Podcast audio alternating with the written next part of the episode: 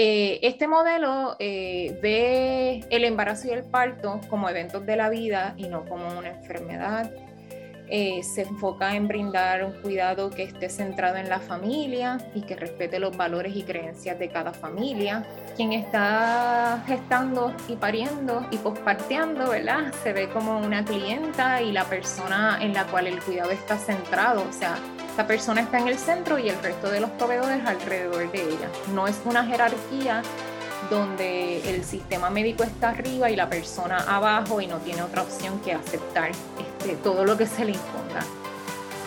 Bienvenida a La Tetada, el podcast, un espacio lleno de amor maternal y libre de ruidos, donde compartiré contigo las recomendaciones más actualizadas sobre la lactancia, la maternidad y la crianza. Soy la doctora Lorimar Ortiz, médico de familia, esposa, madre lactante y consultora en lactancia.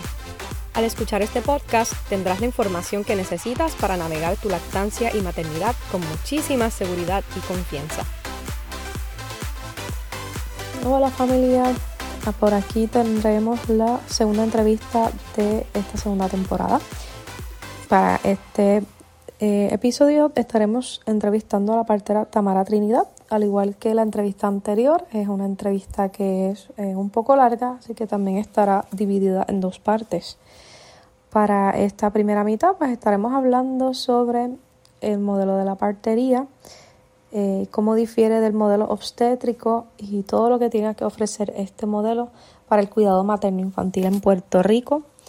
Eh, Tamara es buenísima, es un ser humano espectacular y él tiene mucha pasión por lo que hace.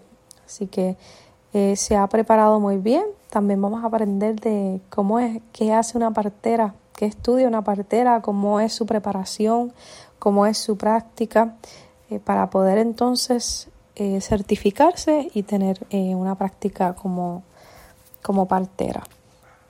Así que no se pierdan este episodio. Si es algo que te has preguntado y no has tenido la oportunidad de hablar con una partera o de escuchar qué es lo que hacen y cómo nos puede beneficiar a nuestro sistema de salud, definitivamente es un episodio que no te puedes perder.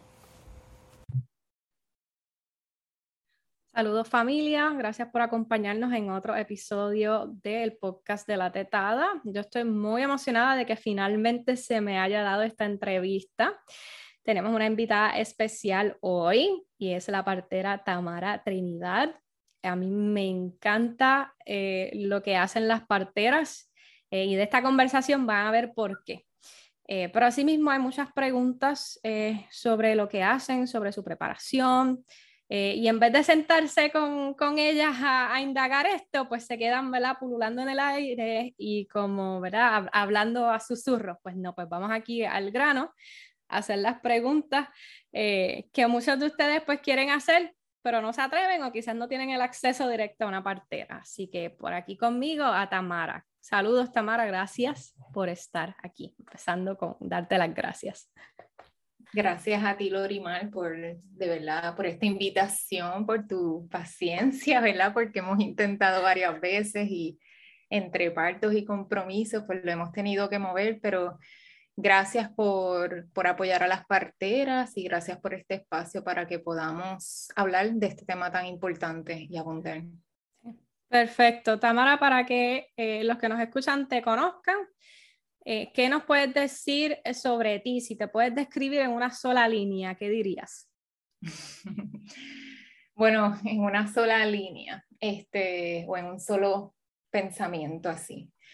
Eh, soy una puertorriqueña, criada en Ciales en gran parte de mi niñez. Este, y también acogida por distintas comunidades. Soy madre, soy partera y soy bisnieta de comadrona, también de allá de Lares y de San Sebastián. Soy científica, soy educadora y una profesional de salud que me siento bien comprometida con avanzar la profesión de partería en Puerto Rico, ponerla al nivel que merece, como en los países que tienen información, tecnología, y economías también más avanzadas. Podemos lograr esto en Puerto Rico. Soy también instructora de la organización Evidence Based Birth, parto basado en evidencia, donde brindo talleres basados en evidencia a profesionales de salud que interesen aprender más sobre la última evidencia en torno al parto y poder hacer la diferencia desde sus espacios de trabajo, incluyendo desde sus hospitales. Eh, y también como parte de esta misma certificación, ofrezco clases de preparación al parto para las familias, sin importar el lugar donde vayan a dar a luz. Eso es un poquito de mí. Este, soy también herbóloga, eh, enfocada en lo que es el uso de preparados botánicos para aliviar incomodidades comunes que puedan surgir en el embarazo y también en el posparto. Chévere, chévere. No lo mencionaste, pero creo que tienes unos sombreros, ¿verdad? Otros sombreros importantes en cuanto a la asociación, asociación de, de, las parteras en Puerto Rico. ¿Me equivoco? También, también, ¿viste? Se me, se me olvidan unos sombreros. Sí, no, sí, pero yo me este, acuerdo. estoy, estoy bien activa en lo que es la Asociación de Parteras de Puerto Rico. Actualmente soy parte de la Junta y funjo como presidenta. Eh, es una organización que básicamente ha nacido de lo que era la Hermandad de Parteras de Puerto Rico, que ha, estado activa desde el 1997 y ha creado unos precedentes extraordinarios. Y en esta organización actualmente eh, estamos las parteras de entrada directa y parteras profesionales certificadas, eh, pero estamos haciendo la organización de sus distintas membresías para acoger también a estudiantes de programas de partería, a profesionales de salud que quieran que apoyen la partería eh, y también a la ruta de partería, que es la de enfermeras parteras también, para quienes deseen unirse, pues puedan también ser parte de, de esta iniciativa y continuar educando. Esa distinción que mencionas, ¿verdad? Es bien importante y más adelante este, te voy a pedir que, que nos des un poquito de luz porque es una pregunta bien común y es una confusión. Me dicen, no, pero como que, y no es una sola partera, o sea, como que entrada directa, como que enfermera partera, así que hay, hay mucha eh, desinformación o hay mucho desconocimiento en cuanto a eso, así que más adelante lo estaremos tocando, este, pero quiero, ¿verdad? Por lo menos eh, terminar de conocerte un poquito más.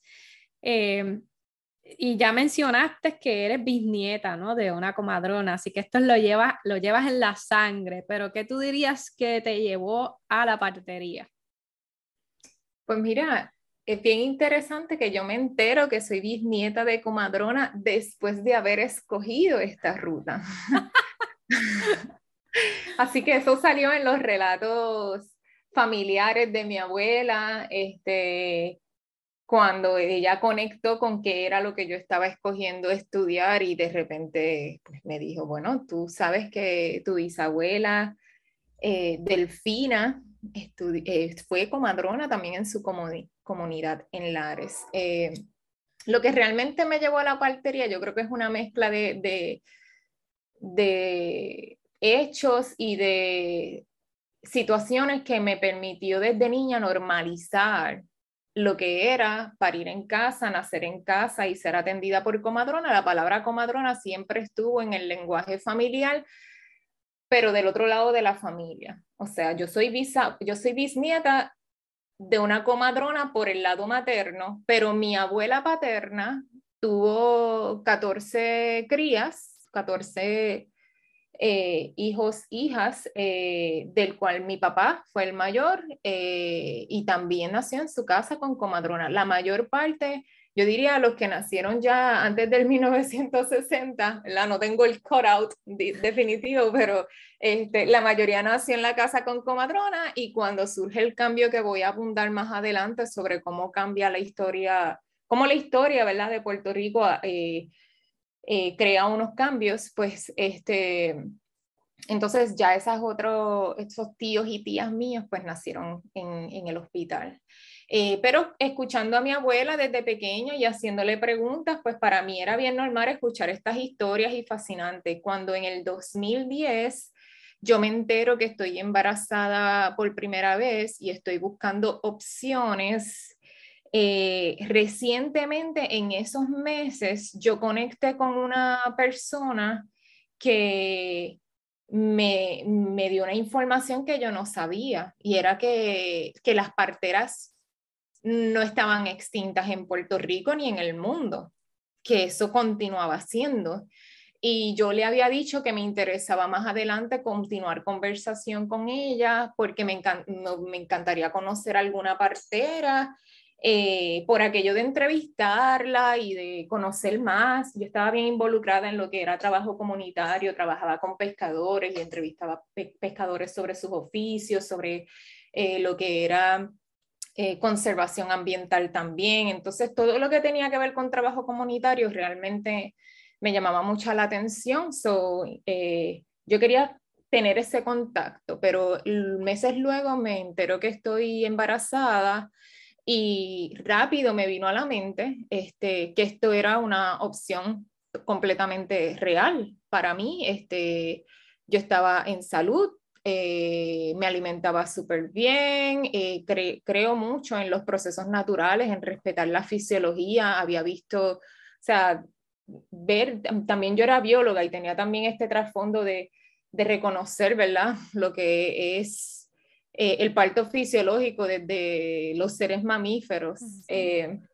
así que comencé a buscar opciones y pedí el contacto de esta partera y así fue que conecté con Debbie Díaz Ortiz, que es una de las pioneras en la partería de Puerto Rico, este, y fue mi partera, mi mentora, mi maestra, mi amiga, un ser sumamente especial que, que me enseñó mucho. Y eh, en el transcurso de mi cuidado de embarazo, parto y posparto, yo me di cuenta, sobre todo en el parto, donde me pude mover con tanta libertad, donde se pudo esperar el tiempo necesario, aunque en mi caso tuve un parto bastante corto considerado para primerizas y yo se lo atribuyo a que yo estaba también con esa libertad de moverme libremente, a la confianza que tenía sobre el proceso, muchos factores quitaron muchas barreras y miedos eh, y yo estaba, pues me sentía completamente empoderada. Y, eh, eso definitivamente siento que influyó, pero también tan pronto, y esto yo lo digo hasta en mi biografía, fue una conexión inmediata, tan pronto nació mi cría y lo sostuvo en mis brazos, siento que uno de mis primeros pensamientos fue, esto no debería ser tan cuesta arriba para otras familias o sea, yo tenía plan médico privado, podía, tenía un trabajo bueno eh, en la Universidad de Puerto Rico en aquel entonces, aunque era por propuesta y ya se terminaba, pero yo, como yo sabía que se iba a terminar, pude planificarme y hacer los ahorros pertinentes que iba a pasar de ahí en adelante, no, no sabía y no era lo que me importaba en ese momento. Separé mensualmente una cantidad para poder costear eh, el, lo que es el, servicio de parto en casa. Eh, estaba educada, eh, pero también yo viajaba de Aguadilla al este, a Luquillo, a Río Grande, este, para yo poder, eh, y, al área de San Juan, para poder ver a un obstetra que me apoyara en esa decisión y poder también ver a mi partera. Entonces, no todo el mundo pues tiene ese ánimo o ese apoyo para poder dar esos viajes largos. Entonces, rápido conecté con la realidad de que esto debe ser un derecho de toda familia, debe ser más accesible y deben de haber más parteras en Puerto Rico. En ese entonces, cuando yo di a luz, abril 2011, habían dos parteras activas en Puerto Rico, una partera puertorriqueña que estaba parte del, del año en el estado de Oregon y otras partes del año en Puerto Rico. Cuando estaba en Puerto Rico, pues también atendía uno que otro parto. Eh, así que habían tres. Eh, había una cuarta que también fue pionera, que eh, acababa de hacer su, su, transición y había, había fallecido en esos meses. pues entonces quedaban dos más full time y casi tres en algunos momentos de, del año Y hoy día, 11 años después, hay, habemos de las que son de esta ruta de partería, que eso es lo que voy a diferenciar y explicar, habemos ahora mismo 18. Y hay estudiantes que están también a punto de graduarse y hay más parteras puertorriqueñas, pero que decidieron quedarse en la diáspora para poder ejercer en, en estados donde su profesión fuese mejor reconocida y puedan tener también otras libertades. Qué chévere.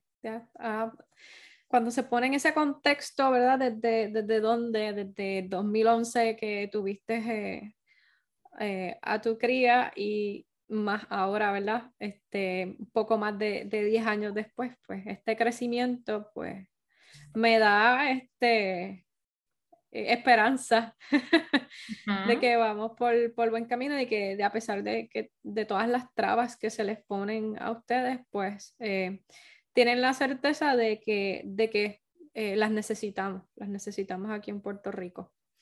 Este, vamos entonces a aprovechar y, y hacer, eh, cuéntanos un poquito sobre las diferencias entre las parteras y, los grados que hay, ¿verdad? De entrada directa, de lo que es la enfermera partera, de, cuéntanos un poquito sobre eso. Pues sí. Eh, esta parte me gusta cubrirla también eh, poco a poco y explicarla bien para poder aclarar tantas confusiones eh, y primero me gusta comenzar que para poder definir lo que es una partera, primero tenemos que ser sensibles y honrar los orígenes de lo que es la partería en Puerto Rico. Eh, la partería ha existido en todas partes del mundo, ¿verdad? Eh, y en Puerto Rico específicamente, el acto de mujeres acompañando mujeres durante el parto, pues ahí hay algo de información, no tanta como desearíamos, sobre lo que eran las taínas acompañando a sus mujeres, pero sabemos que eso era así, ¿verdad? Antes de, que llegaran a colonizar.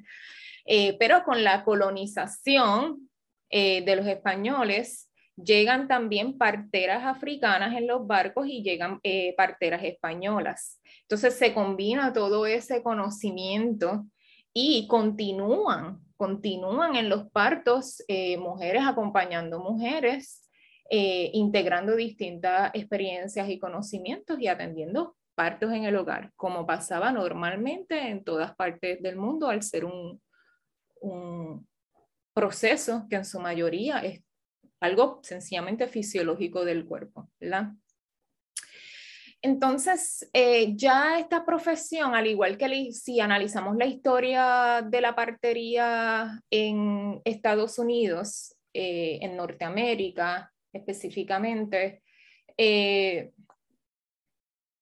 pues vemos unas similitudes, hay como paralelismos y también hay historias de racismo en, en estas similitudes, de opresión, este, hay, muchas historias que si se, las personas que quieren profundizar pueden leer más si buscan lo que, como se dice partera en inglés, que se dice midwife y partería se dice midwifery. Así que quienes quieran abundar pueden leer más de la historia de allá para entender los, paralelismos en cuanto a, a, lo que es la historia de la partería en Puerto Rico. Pero antes de profundizar, ¿verdad? En todo ese mejunje de la partería, eh, sí quiero enfatizar que aquí la partería era, al igual que sigue siendo en otras partes del mundo, era una, un oficio que se aprendía de manera tradicional entre comunidades como muchas profesiones de salud, las mismas necesidades de las comunidades ha hecho que los profesionales tengan que continuar eh, preparándose y que las profesiones sigan evolucionando y eso no, no ha sido distinto para la medicina y no ha sido distinto para la partería. Entonces, eso, eso hay que tenerlo bien claro porque las personas que solamente han escuchado sobre la partería como un, un, un oficio de antaño, podrían eh, sesgarse y, y partir de esa información para emitir sus opiniones sin haber profundizado en la historia y en la realidad de ahora.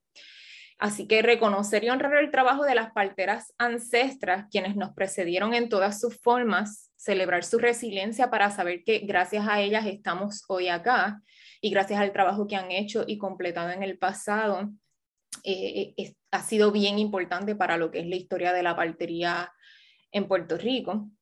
Así que eh, quiero primero honrar eso para entonces explicar lo que ha pasado con los años y cómo ahora tenemos que estudiar para poder ejercer la profesión y cuáles son los tipos de formación que completamos las parteras.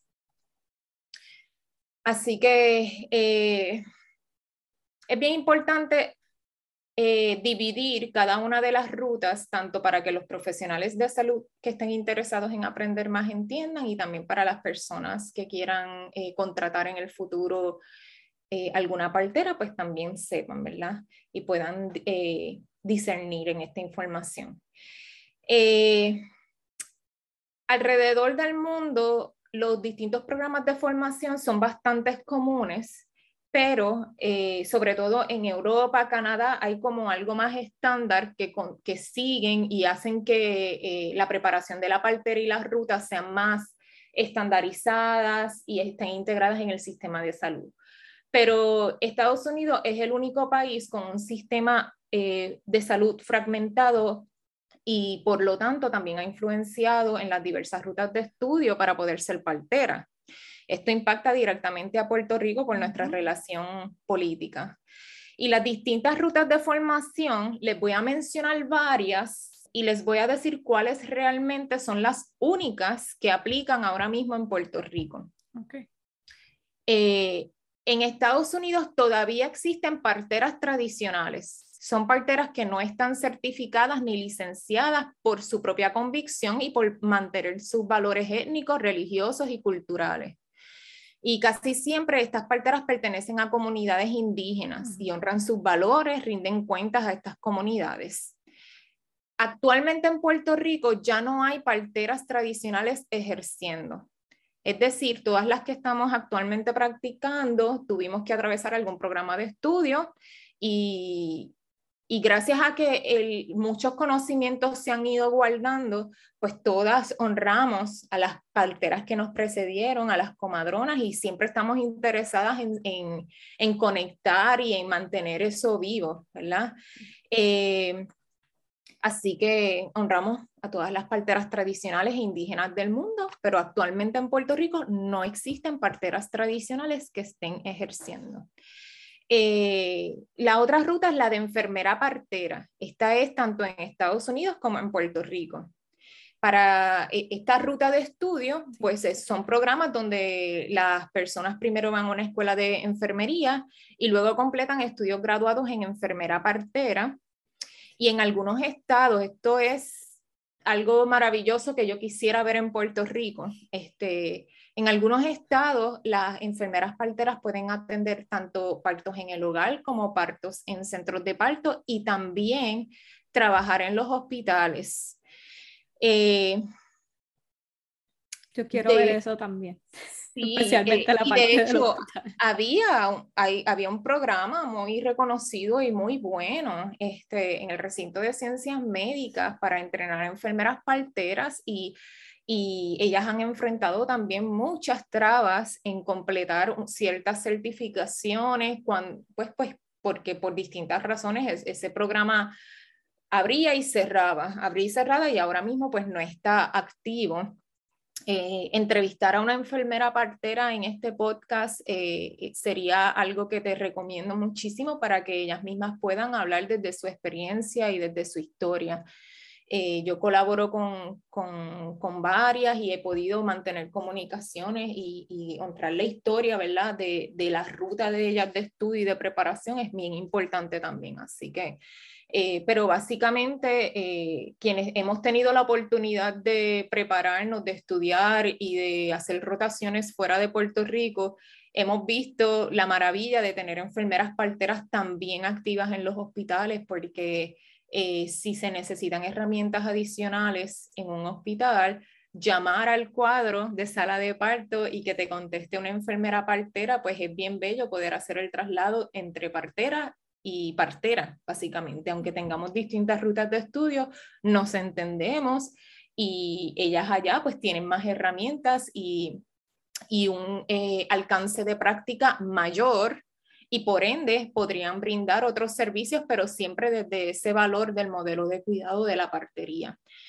Eh, así que en Puerto Rico hay alrededor actualmente como 23 enfermeras parteras, 23 o 24, eh, y el Concilio de Enfermeras Parteras de Puerto Rico es el grupo y la organización que ahora mismo acoge a estas profesionales y eh, es algo que, que también, ¿verdad? Está cada vez en mayor crecimiento y pues eh, nos gustaría también en la Asociación de Parteras de Puerto Rico extenderle la invitación a las enfermeras parteras, a quienes quieran, pues porque sería una organización que también podría eh, acoger a distintas parteras independientemente de su ruta.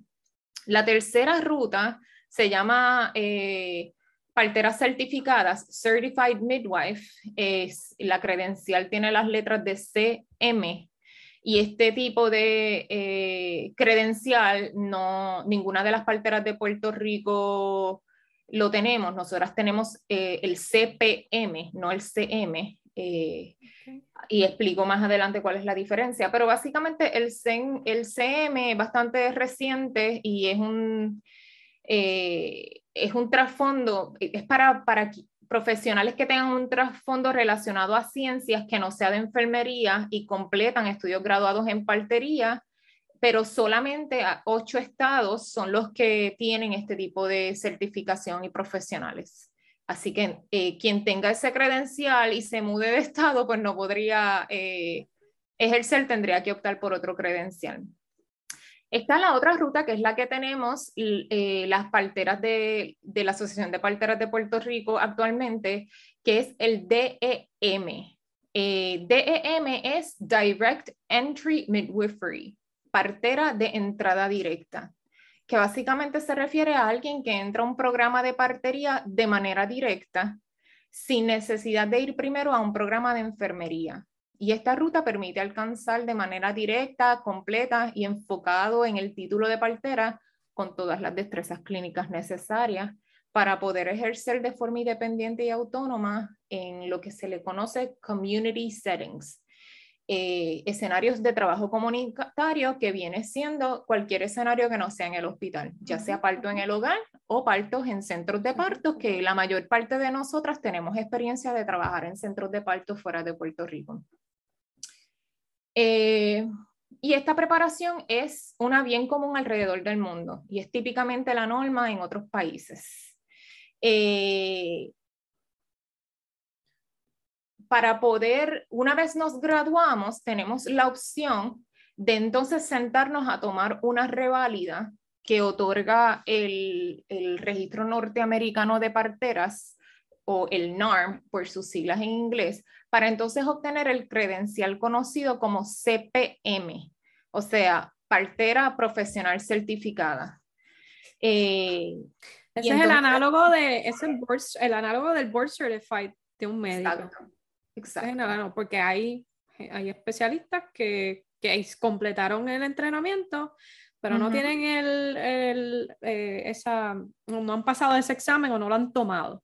Es casi que no podemos utilizar el título Board Certified, ¿verdad? Para contrastar, porque muchos de los que me escuchan pues conocen de los credenciales de los médicos, pues, pues que puedan contrastar como, como comparo. Pues hay parteras que terminan el programa de entrada directa y en algunos lugares pues escogen eh, no sentarse a tomar ese, esa reválida y como quiera podrían ejercer. Eh, acá en Puerto Rico eh, la mayoría que terminamos un programa de partería de entrada directa, este, optamos por sentarnos a tomar ese, ese credencial en este momento y en este contexto de nuestra historia. Nuestra, nuestro sueño y nuestra meta es tener nuestra licencia puertorriqueña, ¿verdad? Y no tener que optar por este tipo de, de reválidas y demás. Son en inglés, son tediosas. Este, ahora, agraciadamente, o sea, todas tenemos que, estudiar un programa en inglés y acá en Puerto Rico básicamente todas terminamos graduándonos este, de estos programas que son solamente en inglés, así que tenemos que dominar ambos idiomas. eh, los charting son en inglés, los acrónimos y abreviaciones. pasa exactamente igual que a nosotros, los médicos, o sea, los libros son en inglés, los exámenes son en inglés, las reválidas en inglés todo, todo, todo. Y yo incluso cuando regresé a Puerto Rico le pregunté a amistades que son médicos, como que allá yo hacía todo el charting en inglés, como lo hago acá, y me dijeron, sigue haciéndolo en inglés porque así lo hacemos, en inglés. acá. Así, que, así es que hemos, nos hemos mantenido, ni modo. Sí. Este, ¿Cuánto, Tamara, si me permites preguntarte, cuánto, o no sé si, si es lo que ibas a contar ahora, cuánto dura ese proceso de, estudio, de preparación. Em, y entonces me imagino que tienen la parte, una parte teórica y una parte de, práctica, ¿verdad? Entonces que estaría está dividida en cierto tiempo en una y cierto tiempo en otra. ¿Cómo se ve eso para ustedes en la duración? Porque una de las preguntas que, que me han hecho estudiantes de medicina, o sea, cuánto dura su programa, cómo es la práctica, cómo es este.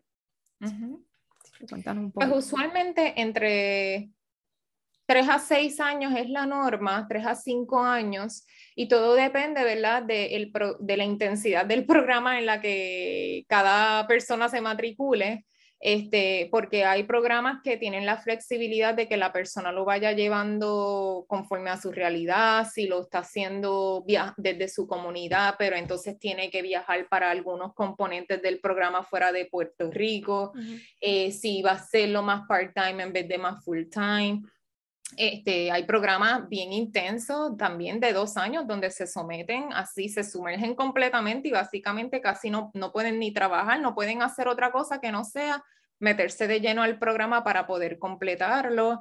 Eh, en el caso mío, yo decidí irme de Puerto Rico eh, de lleno y me fui al estado de Washington y completé un programa de tres años en la Universidad de Bastyr y completé una maestría que tienen allí que se, se llama Maestría en Ciencias de Partería, Masters of Science in Midwifery, y esa fue de tres años intensivos. Los primeros siete a nueve meses son teoría eh, intensa profundamente, eh, pero entonces ya para algunas de nosotras ya se solapaba la rotación, más o menos empezando en el mes número 7, ya algunas estábamos activas y habíamos eh, pasado por el proceso de entrevistas y, de, y demás para poder escoger las prácticas clínicas y comenzar los procesos de rotaciones. Así que desde el mes 7 hasta que te gradúas es una locura de supervivencia porque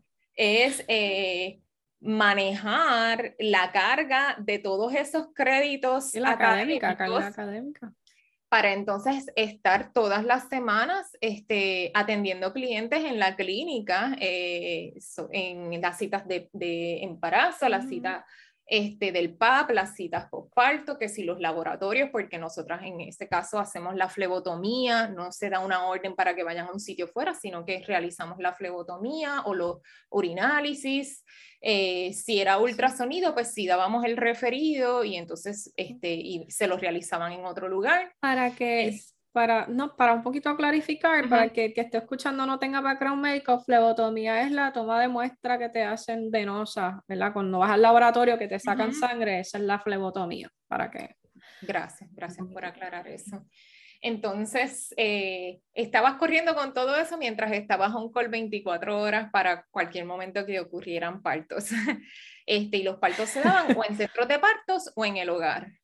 Eh, atendí varios, pude estar presente en varios partos hospitalarios cuando se necesitaba un traslado, ya sea porque la persona desarrollara alguna condición en el embarazo donde ya no era candidata para un parto eh, en centro de parto o en el hogar, pues se hacía un traslado completamente pertinente colaborando con los profesionales de salud que ya estaban súper acostumbrados a nosotras, los llamábamos, comenzábamos el proceso de traslado y entrábamos al hospital. Eh, ya estos profesionales encargándose de la parte clínica y nosotras siendo ese punto, ese enlace para poder eh, facilitar un cuidado continuo. Es decir, ellos pudieran tener acceso a todo el récord del cuidado y conforme a eso tomar decisiones que fuesen consonas, no ir para atrás tratando de unir piezas, sino que se tiene esta conversación y ya ellos saben qué fue lo que se detectó, si fue que un ultrasonido en el tercer trimestre detectó, por ejemplo, exceso de líquido amniótico o polidramio, pues entonces que supieran que la razón por la que estábamos allí era porque esta persona pues ya necesitaría una inducción, este, y pues ya, ya era una conversación que se tenía y el parto entonces se podía comenzar allí con el equipo que, que la familia había escogido y se, se daba de una forma eh, bien chévere. Eh, orgánica, de una conversación de profesional de la salud a profesional de la salud. Sí. Había médicos, había un médico que me encantaba cuando él estaba de turno, eh, porque cuando se necesitaba un traslado, eh, por ejemplo, un, escenario común de traslado, una mamá primeriza que eh, ya eh, ha agotado, ¿verdad? Ha hecho movimientos, hemos hecho todas las maneras de medidas de comodidad para manejo de dolor y, y, realmente está bien clara que le gustaría una herramienta adicional de manejo de dolor de las que no tenemos en los centros de partos ni en el hogar. pues entonces esa persona ya conscientemente se tiene esa conversación y pues eh, lo más respetuoso, digno, es transportarla a una facilidad que tenga esas herramientas. Eso no es un traslado de emergencia, pero es un traslado completamente pertinente. Así que allá en el hospital se iniciaba todo el proceso y luego entonces se esperaba el tiempo que fuese necesaria para eh, que el parto ocurriera allá en el hospital, pero seguía estando con su equipo alrededor aunque ya no ejerciéramos eh, en el rol clínico, porque la parte clínica en el hospital le tocaba a los obstetras que estuvieran de turno y a las enfermeras parteras que estuvieran de turno. Pero se creaba una buena dinámica y comunicación y había este obstetra que ya se estaba retirando, que, que de repente pues las dejaba también acomodarse para pujar en la posición que le fuese cómoda. Y estaba esta mamá pujando en cuatro en la camilla. Y él me dijo, cuando bebé nazca, tú me puedes eh, guiar al lado y recordarme cómo tengo que posicionar mis manos, porque llevo todas estas décadas posicionando mis manos como para las que paren acostadas.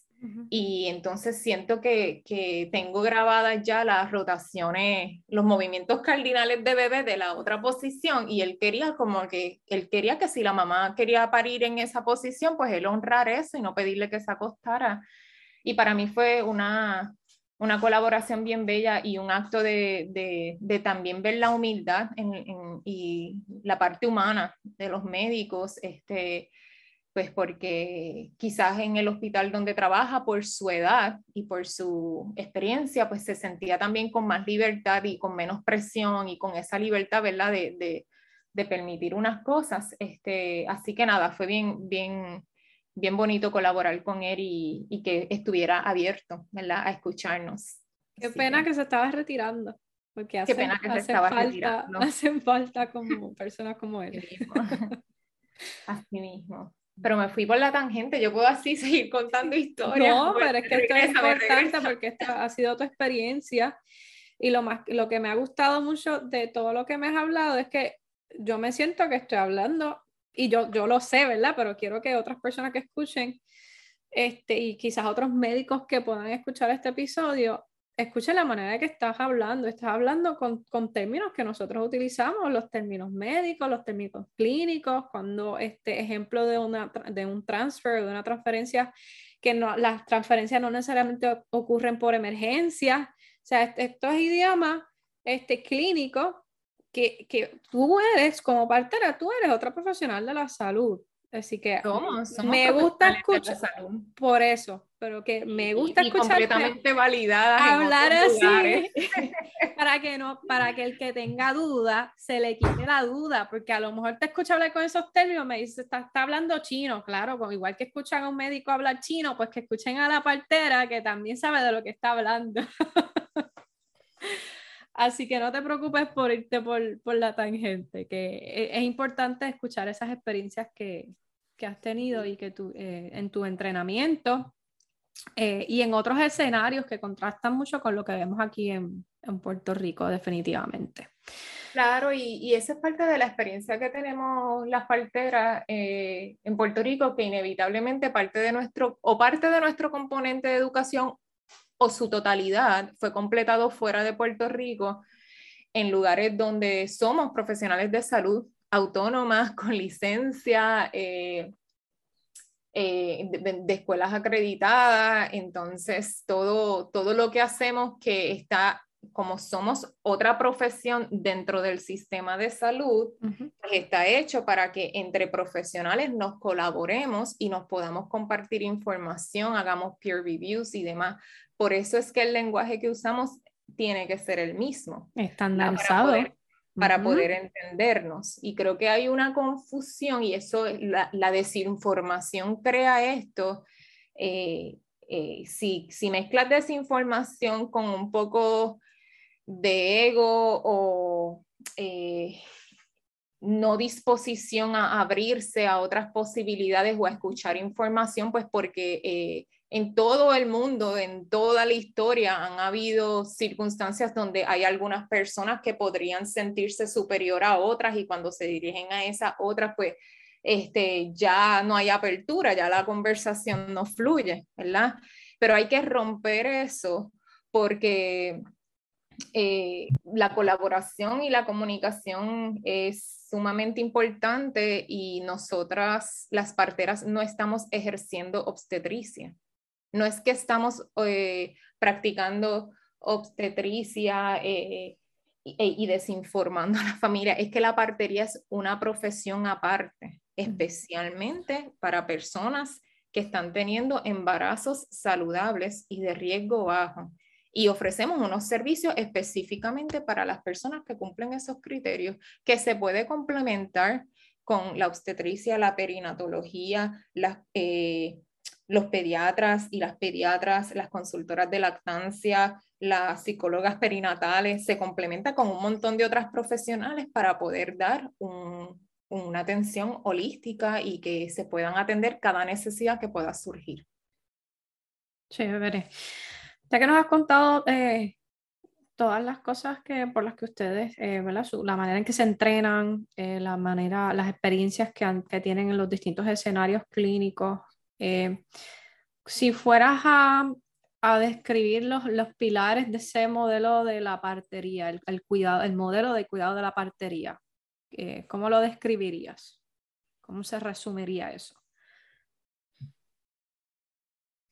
Vamos a ver, resumir el modelo de cuidado de la partera. El cuidado de modelo de la partera, le dicen el Midwifery Model of Care, en español se puede conseguir información, incluyo, incluso en páginas como la Organización Mundial de la Salud, eh, bajo el modelo de atención de partería. Eh, básicamente, eh, el acercamiento es distinto al modelo obstétrico en varios, en varios sentidos. Toda profesión tiene modelos de cuidado y son marcas registradas, así que esta también tiene su marca registrada. Eh, este modelo eh, ve el embarazo y el parto como eventos de la vida y no como una enfermedad. Eh, se enfoca en brindar un cuidado que esté centrado en la familia y que respete los valores y creencias de cada familia. Hay muchos obstetras que también esto es importante para ellos porque también han tenido otras preparaciones y experiencias donde brindan un cuidado que, que, que también valide esto. Así que eh, las cosas que voy a mencionar a veces se repiten, se pueden repetir en el modelo de cuidado obstétrico o hay obstetras que lo han adoptado porque le ven el valor y, y es parte de su práctica. Así que no, no, no cancela, ¿verdad? Ni, ni ni generaliza. Eh, brinda un cuidado holístico que tome en cuenta tanto el bienestar físico como el psicológico, como el espiritual y el social. Y cuando hablamos de prácticas basadas en evidencia, que es parte de lo que hacemos, hacemos un cuidado completamente basado en evidencia, con procesos de diálogos y con sentimientos informados pues aquí podemos hablar de cuáles son los tres pilares de un cuidado basado en evidencia, que sí es la información eh, clínica y de investigaciones médicas. Y sí también pueden ser las recomendaciones del proveedor de salud, pero también es, y es un tercer pilar bien importante, también es los valores y las preferencias de la persona que está embarazada y está de parto. No es que una cosa se sobrepone sobre la otra de manera imponente. Así que eh, no prohibimos ni permitimos, respetamos las decisiones y brindamos información y cuidado que esté evidenciado dentro de los parámetros normales y las guías de práctica clínica. Eh, se respeta el proceso normal y fisiológico y continuamente se está monitoreando para evaluar que continúe siendo un proceso normal y fisiológico y de detectar un cambio, pues hacer un plan conforme a eso de forma pertinente. Se brinda consejos e información educativa que estén individualizadas, no de manera rutinaria. Las personas que están gestando y de parto no caen dentro de la misma caja. No puedo venir con un paquete de intervenciones y hacérselas a todo el mundo. Eh, es, evaluar cada, cada caso como lo que es una persona individual. Así que en ese sentido hacemos un uso mínimo de intervenciones, identificamos y referimos algunos casos si se necesita otro nivel de cuidado. También ese sería como que el resumen eh, que podría dar. Y la manera en que compara con el modelo obstétrico, este, el, el, modelo de cuidado de la partería es practicado en ambientes comunitarios, es decir, centros de partos y en el hogar, como explicamos anteriormente, y el modelo obstétrico es casi siempre practicado en el hospital. No siempre. Hay obstetras que han empezado a practicar en centros de parto y en el hogar también. En el modelo de cuidado de la partera, pues quien está gestando y pariendo y posparteando, ¿verdad? Se ve como una clienta y la persona en la cual el cuidado está centrado, o sea, esa persona está en el centro y el resto de los proveedores alrededor de ella. No es una jerarquía donde el sistema médico está arriba y la persona abajo y no tiene otra opción que aceptar este, todo lo que se le imponga. No, la persona está en el centro y conforme a eso se tienen los diálogos para hacer un plan conforme a su cuidado. Este, en el modelo obstétrico, las personas están mayormente siendo vistas como pacientes y esa palabra tiene muchas connotaciones. Paciente, una persona eh, no necesariamente activa en la toma de decisiones porque quizás incapaz de dar a luz por sí sola y necesita ser tratada eh, o el parto se le tiene que hacer. Entonces eso hay que eh, tenerlo, cogerlo con pinzas porque en cualquier modelo y en cualquier mente podemos continuar aprendiendo y brindar otras opciones y, mejorar el cuidado. Ahora que mencionas, eh, perdóname, que ahora que mencionas lo de, eh, pues como que el modelo de la partería pues cree en la capacidad de, de esa mamá de dar, de, de, de, que ocurra el parto, eh, pero también eh, que el modelo obstétrico es más como que pues necesita la ayuda del sistema, ¿no? Para que dé. Me acordaste el dicho de, ¿verdad? De la organización que tú eh, eh, completaste los, los cursos de Evidence-Based Birth que dice, babies are not pizzas, babies are born not delivered. ¿verdad? Que, que el bebé nace, no es que tienen que, que someterle a este proceso eh, no sé cómo sería la traducción correcta, pero en, inglés hace mucho sentido el de, de, que no son, they are born not delivered, así que por eso babies are not pizza. Ese dicho me gusta mucho. ha sido difícil traducirla en No he encontrado cómo traducirla. Pero en criollo, en criollo, pues podríamos hacer la comparación de que eh, ningún proveedor te está haciendo el parto. Ah, exacto. Exacto. El parto lo hacemos nosotras, quienes estamos pariendo y quienes estamos navegando el proceso, ¿verdad? este, pero es algo que se escucha mucho y es en el subconsciente ver esa persona como un ente pasivo, es decir, paciente. Eh, y lamentablemente toda, en, en, en todas las profesiones hay cosas y hay términos que se siguen arrastrando a través de los años y si no se aclaran y esa clase graduanda no tienen un proveedor, un profesor, una profesora que le hable de, de, otras realidades, pues entonces van a ver más de lo mismo. Quizás este, muchos, muchas amistades que estudiaron medicina, tengo muchas amistades que estudiaron medicina, pues porque yo hice un bachillerato en, biología, en ciencias de biología en la UPR de Aguadilla, donde básicamente todos en el departamento teníamos un interés en estudiar algo en medicina y ese era mi plan inicial. Eh, hasta que encontré la partería y estuve así como que, ¿qué hago, verdad? ¿Por cuál me voy? Y opté por este, este campo. Este, pero muchas amistades que continuaron con, con, lo que es su preparación en medicina, hablan de su rotación obstétrica y tú sabes que no necesariamente vieron un parto normal y fisiológico como como yo se los explico o como han leído en otros, en otros medios, este, donde se haga un énfasis en posiciones verticales, sino que ya estaban eh, predispuestas a la litotomía. Sí, la posición de litotomía.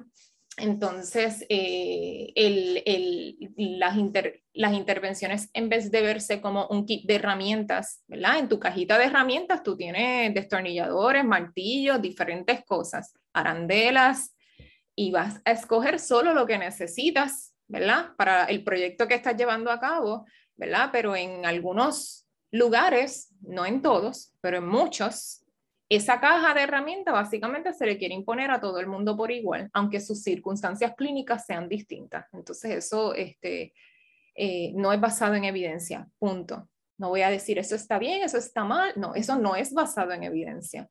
Eh, y, en Puerto Rico tenemos la capacidad de, sentarnos en la misma mesa, de hablar de, cosas que ya están funcionando en otros lugares y que ya han sido resueltas. Mm, hay que reinventar la rueda. Tenemos que armarnos de valentía, de respeto y tener estas conversaciones eh, y dejar el dimidirete de las campañas eh, desinformadas que han surgido en las redes sociales, sobre todo en la pandemia, eh, hay muchos profesionales que, que son de una generación más reciente, hay otros en, que están ahora preparándose y es importante que sepamos que tenemos una herramienta poderosa en nuestras manos de accesar información más rápido que nuestras generaciones pasadas de profesionales y por ende tenemos el deber de continuar en nuestra educación continua, buscar cursos que sean mucho más allá de lo que estamos viendo acá y continuemos entonces trayendo cosas nuevas a,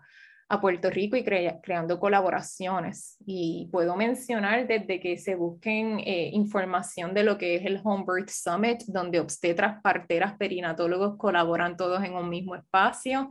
Eh, de, de, la misma herramienta de Evidence-Based Birth, también, pero también pueden buscar sobre lo que es el proyecto de Smooth Transitions para crear ese cuidado continuo entre proveedores que trabajan lo que es la opción de parto comunitario para entonces colaborar con proveedores que trabajan en el parto hospitalario. Son distintos modelos, distintas opciones de parto.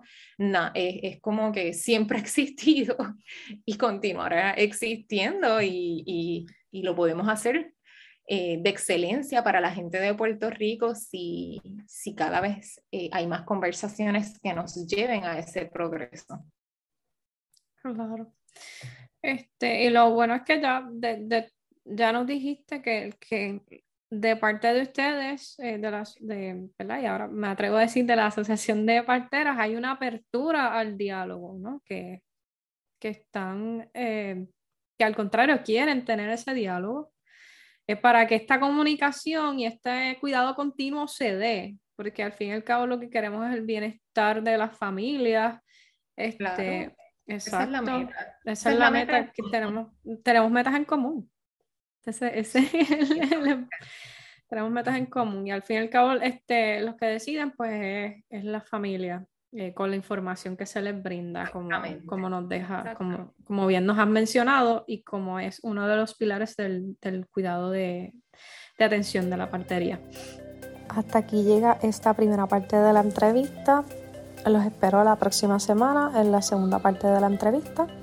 Y me gustaría escuchar qué piensan, si algo de esto les ha sorprendido eh, si, con, qué potencial le ven ¿no? a integrar la partería en Puerto Rico. Quiero que, esta conversación se pueda dar eh, cuáles son sus preocupaciones y cuáles son sus sugerencias. Me pueden escribir a través de eh, las redes sociales o a través de, de mi email info.tetada.com. Así que espero escucharle a ustedes.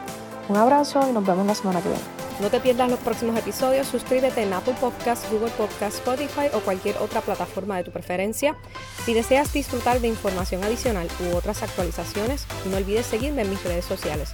Búscame en Facebook e Instagram como arroba lorimdpr o visita mi página web latetada.com. Las opiniones expresadas en este podcast me pertenecen y no necesariamente representan las opiniones de mi patrona. Su contenido es para propósitos educativos y de ninguna manera sustituye una evaluación médica. Si usted o su bebé tiene alguna afectación, favor de agendar una evaluación con su médico primario.